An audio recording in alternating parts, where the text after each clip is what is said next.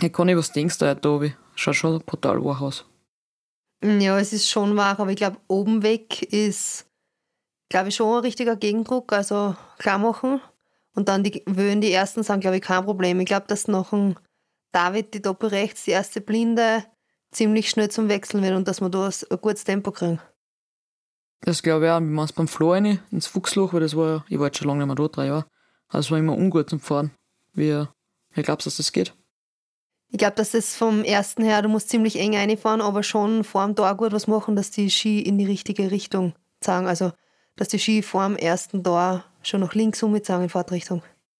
Also dass von, von rechts davor eigentlich gar nicht nach rechts fährst, dann schon gleich mal gerade vier, oder? Mhm. Ja. Ich glaube, dass vom Kopf her von hinten ein bisschen komisch ausschaut, weil es Richtung Tor fährst und dass du viel zu eng bist, aber durch das, dass zwischen das erste und das zweite Tor ein Wöhn ist, druckst du mit den Fliehkräften im Aussehen die eineinhalb Meter und dann kannst du voll gut zuknallen, dass du beim Fuchsloch, beim der eigentlichen Wöhn, die Höhe hast und sonst kommst du viel spitz hin und die Ski sagen viel zu weit nach rechts. Okay, und dann vier Steilkurven, eine Tempo mitnehmen. Präsidentensprung her eher weniger. Der macht, glaube ich nicht. Kein Problem, oder? Nein. Ich bin ein bisschen Schwitzer heute. Wieso? Ich weiß nicht, taugt mir nicht so, wenn es so wach ist. Ja, es ist. Ich glaube, dass es vom Kopf her schier ausschaut, weil die Spuren, was kommen, sind sicher 5 bis 10 cm tief und die musst du halt reinfahren. Und das musst du zutrauen. Aber ich glaube, der Gegendruck ist noch schon da, weil dann grobst du ein. Ganz meine Spezialität sind die Spuren reinfahren. Fangst du mir noch bitte was auf? Ja. Was willst du wissen? Ja, wie der Wie immer. Gegendruck dann ist, ja. Äh, Tempo wird nicht so hoch sein, schätze ich mal. Ja, einfach wie der Gegendruck ist und wirst von der Einstellung, du hast, ob es so ähnlich fast wie in Solbach oder, oder ob es mehr braucht als wir in Solbach beim Training letzte Woche.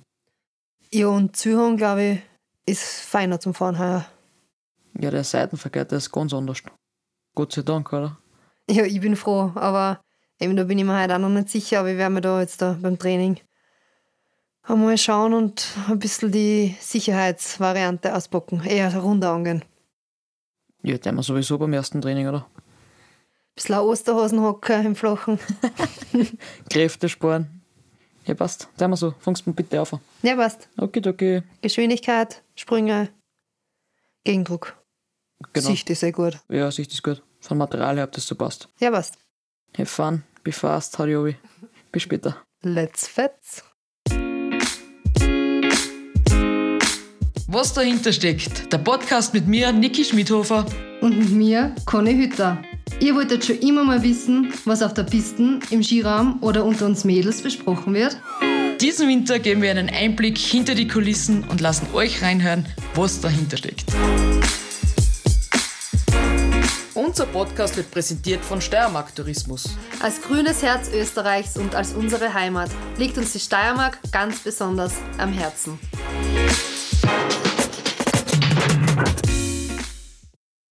Das war die Aufnahme vom ersten Training, miteinander geredet haben. Und dann hat sich das Wochenende ganz anders entwickelt. Ich habe mich leider nicht qualifiziert. Du hast da Rennen fahren dürfen oder müssen. Ich weiß nicht genau, wie man dazu sagen soll, von außen gesehen, was mehr müssen als wir dürfen. Liebe Conny, erzähl mal, wie war's die letzten zwei Tage? Angefangen hätten wir unser Rennwochenende eigentlich ganz normal, wie immer, mit Besichtigen, Durchreden und dann voll motiviert ins Abfahrtstraining.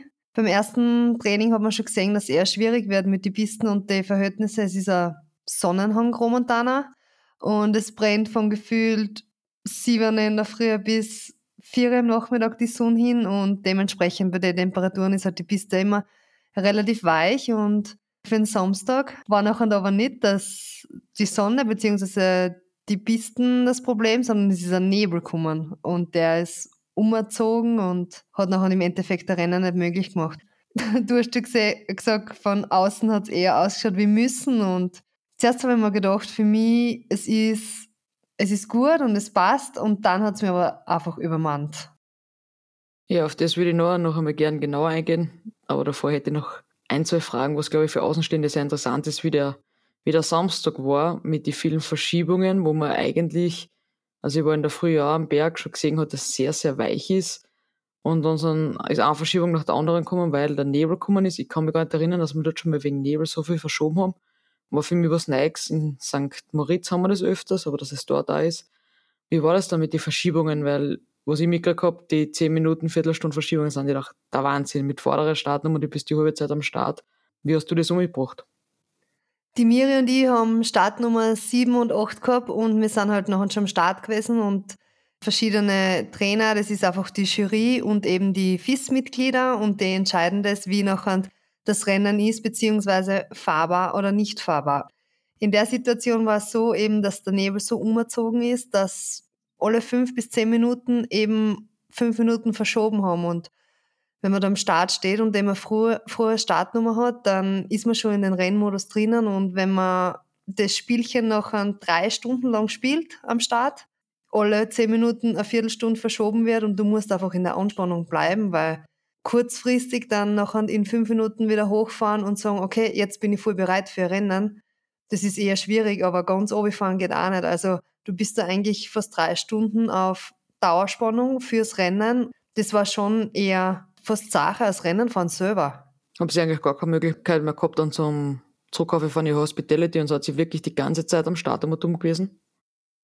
Also die ersten eineinhalb Stunden schon, weil sie eben ja in den 10-Minuten-Rhythmus verschoben haben und dann war einmal ein Zeitfenster von 30 Minuten, was eben nach hinten verschoben haben und dann haben die Miri und ich gesagt, so und jetzt fahren wir. Jetzt fahren wir in die Team Hospitality, die was circa ja, 500 Meter weiter oben ist da haben sie uns mit kleinen Radtrag aufgeführt. Dann waren wir oben und oben sind noch die ganzen anderen Dirnen gewesen und du hast richtig einfach vor der Stimmung schon gemerkt, drei Stunden da umsitzen im Warmen, weil Freifahren beziehungsweise wirklich jetzt draußen ja, sinnvoll Skifahren ist nicht gegangen, weil die Pisten eben so wach waren und so viele Touristen. Also du hast echt nur die Möglichkeit gehabt, entweder am Start zu sitzen und warten, beziehungsweise in der Team Hospitality. Und als Opfererinnen wissen wir, dass wir warten können müssen, aber drei Stunden, ja, das, das war schon eine, eine zahre Challenge. Ja, und dann ist um 13 Uhr tatsächlich die Entscheidung gefallen, dass das gestartet wird. Es ist dann aber 13.05 Uhr geworden und wir im Fernsehen haben noch immer nichts gesehen, außer ein Vorläufer, der was gestürzt ist oder beinahe gestürzt ist und der mega fetten auch noch gehabt hat, dass der das Netz nicht mitgeräumt hat. Und danach ist noch einmal geredet worden und, und durchgefunkt worden und das Rennen doch abgebrochen. Habt ihr das mit dem Vorläufer mitgekriegt am Start oder habt ihr dann nur gehört, dass jetzt ähm, doch nicht fahrbar ist?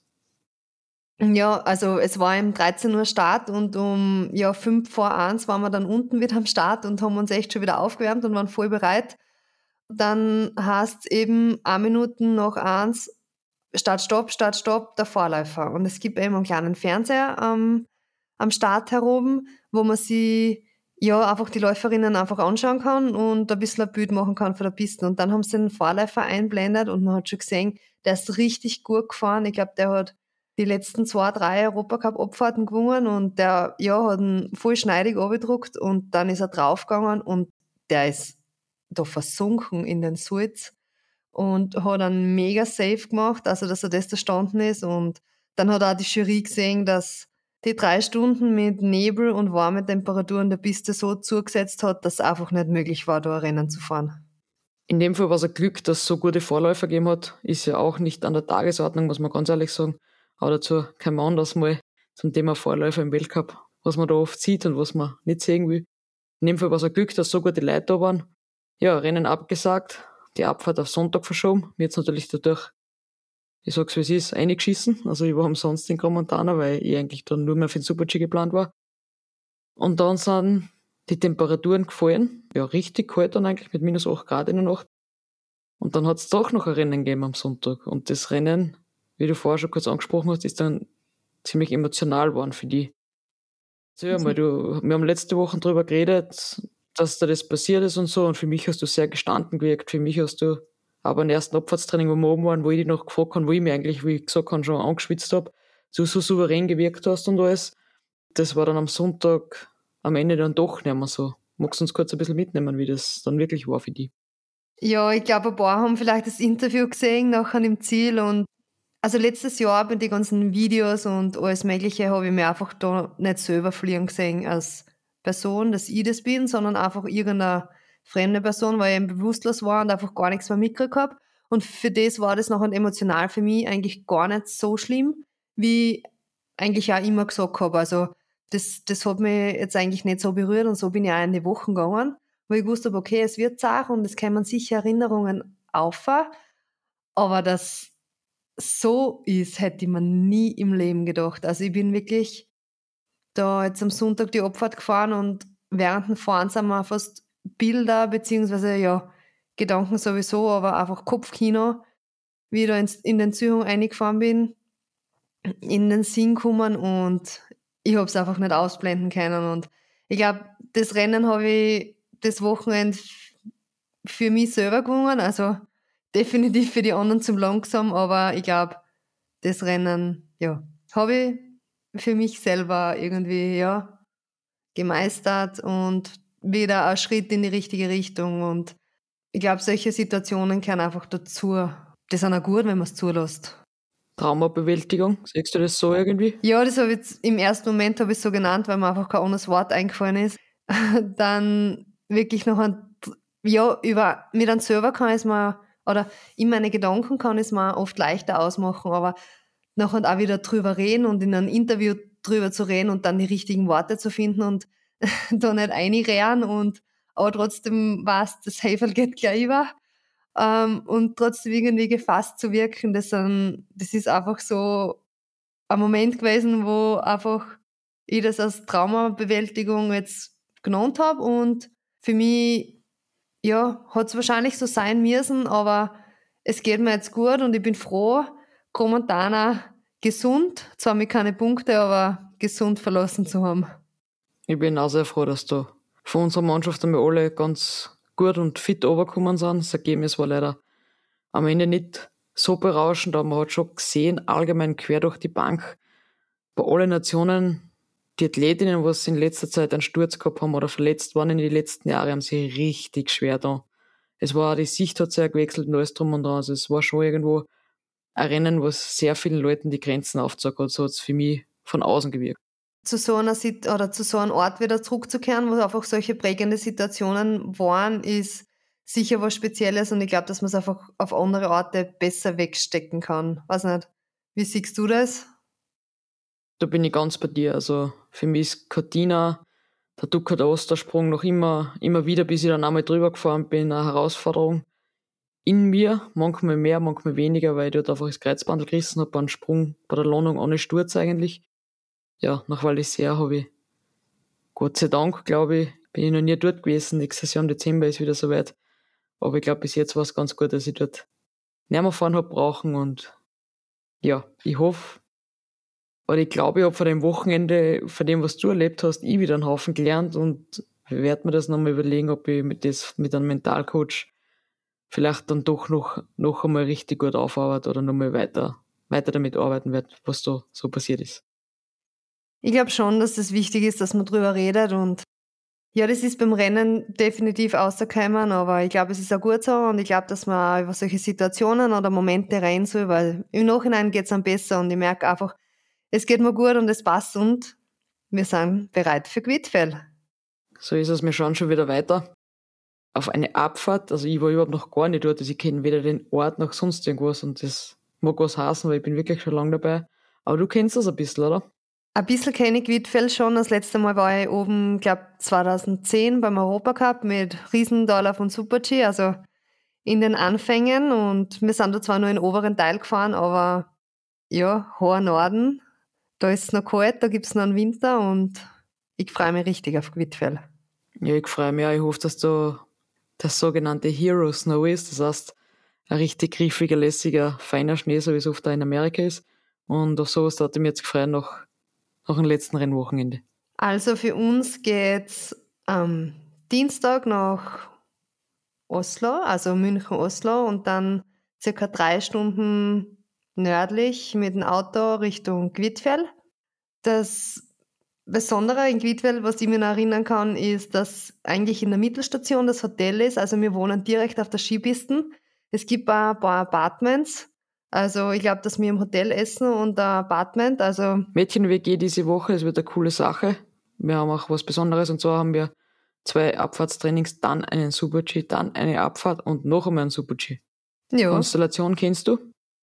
Sind wir das schon mal gefahren? Super-G, Abfahrt, Super-G? Ich kann mich nicht erinnern. Also in Cortina ein paar Mal. Aber jetzt schon länger nicht mehr, ganz ehrlich. Ja, dann, es ist, glaube ich, sicher eine Herausforderung. Zuerst der Abfahrtstraining, dann Super-G, dann wieder ans Abfahrtstraining, nächsten Tag vom vorletzten Tag zurückdenken und dann nächsten Tag wieder Super-G. Also drei Rennen, drei Tage, es geht sicher dahin und dass wir bei Kräften bleiben, ein Öchfleisch probieren. Öchfleisch klingt ganz gut. Da habe ich noch was dazu, dass wir bei Kräften bleiben. Wir haben ein Geschenk gekriegt und ich war jetzt so frei und habe schon aufgemacht. Und zwar ist da ein steirischer Essig drin. Das heißt, wir können uns einen richtig guten Salat machen mit Essig und. Ja, ich nehme dieses Mal ein Kernel mit. Je, das wollte ich hören. also Essigöl, ein guter Salat und ein Öchfleisch drauf. Passt. Die Taktik stimmt. Gehe davon aus. Und dann steht wieder ein guten Rennwochenende im hohen Norden nichts im Weg. So schaut's einmal aus. Also kann ich Hackerl machen wir beide und das letzte Wochenende und geben im kommenden Wochenende wieder Gas. Doppelte Chance im Super-G und dann einmal voll und trocken in der Abfahrt, was für uns alle neu ist. Dann in diesem Sinn. Schöne Woche. Tschüss, Bussi, Baba. Dieser Podcast wurde produziert von Branding Identity.